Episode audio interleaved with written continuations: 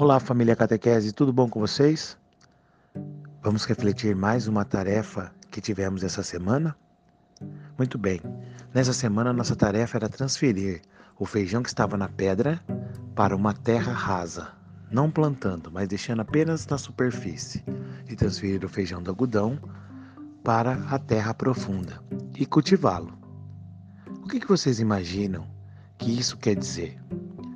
Qual a associação que a gente pode fazer com a nossa vida e a nossa vida da palavra de Deus?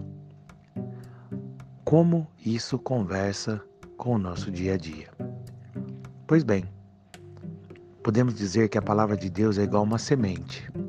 Ela é vastamente plantada em diversos corações. E vamos pensar que o nosso coração é essa terra.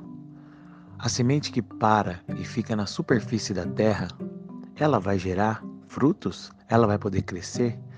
Ela teria base para crescer?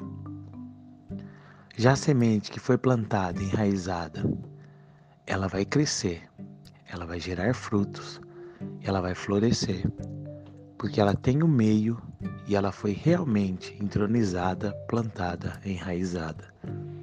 Dessa forma, nós podemos fazer uma associação com o nosso coração.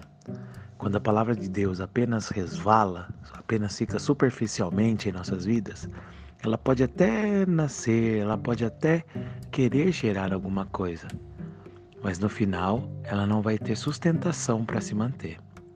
Agora, quando nós abrimos nosso coração e deixamos a palavra de Deus ser plantada, aí sim a obra acontece, o fruto floresce e nossa vida começa a se transformar e um grande gerar de frutos.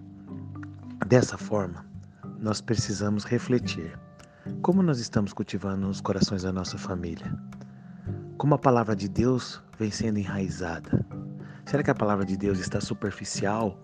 Como exemplo, é um livro aberto gerando enfeite na nossa casa? Ou ela vem sendo refletida e vivida em nossas famílias?